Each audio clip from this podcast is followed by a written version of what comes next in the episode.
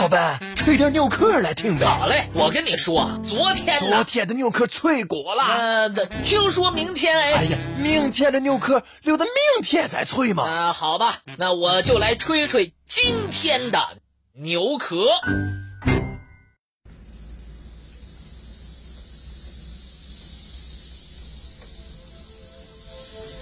人类对这个世界的了解是极其有限的，至今仍有很多生物让人类大惑不解。谁能想到，介于动物和植物之间还有一类生物体呢？一堆烂肉似的东西，竟然是世界罕见的珍稀生物，这究竟是怎么回事儿呢？一九九二年的夏天，陕西省周至县的一位农民在渭河劳作时，发现了一个十分奇怪的生物。这种生物形似烂肉，呈黄褐色，浑身上下像没有骨头一样，非常的柔软。仔细观察，上面还有一些珊瑚孔状的小孔。这位农民用手戳了戳它，它一点反应都没有。农民把这件事儿告诉给了村里人，人们立即跑来参观，但没有人能说得出这烂肉究竟是个什么东西。大家七手八脚的将烂肉拉回了村，上秤一称，足有四十七斤。考虑到烂肉是在水里被发现的，大家便找来一只装满水的大盆，把它放在盆里饲养起来。结果三天之后，这块烂肉的体重迅速增加，一直长到了七十斤。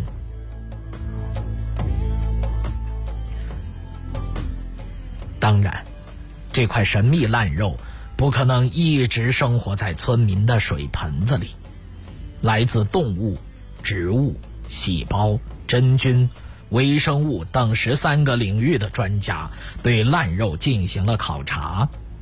在做了大量实验和检测后，他们得出结论：这块烂肉既呈现了原生动物的特点，又显示出真菌的特征，实为罕见的粘菌复合体。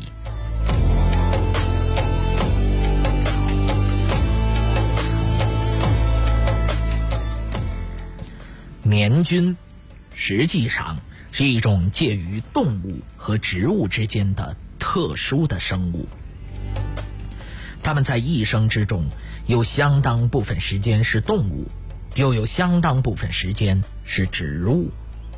单纯用现有的动物学或植物学对它进行分析，都无法探寻到它的全貌。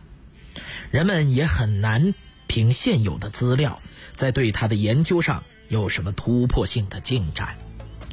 关于年菌。目前人们只有一些粗浅的认识。首先，年菌喜欢生长在阴暗潮湿的地方，还没有人在干燥炎热的地方见过它们。年菌还需要附着在诸如腐烂的树木等等这些水分丰富的有机物上，但它们大多不会对寄生寄主产生危害。年菌的颜色非常的丰富，除了黄褐色。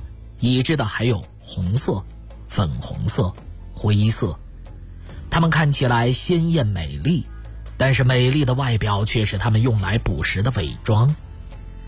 年菌的繁殖有无性和有性两种，它们先以裂殖的方式无殖繁殖，待形成孢子囊和孢子之后，再开始有性繁殖。两种繁殖方式兼具一身，大大提升了它们的存活能力。使得它们数量虽少，却没有灭绝。年菌在发育阶段就是一团原生质，它们的身体既粘稠又柔软，像橡皮泥那样没有定型，所以才会被渭水河畔的他发现者称为烂肉。但另一方面，年菌的孢子却有很多的形态，有的有柄。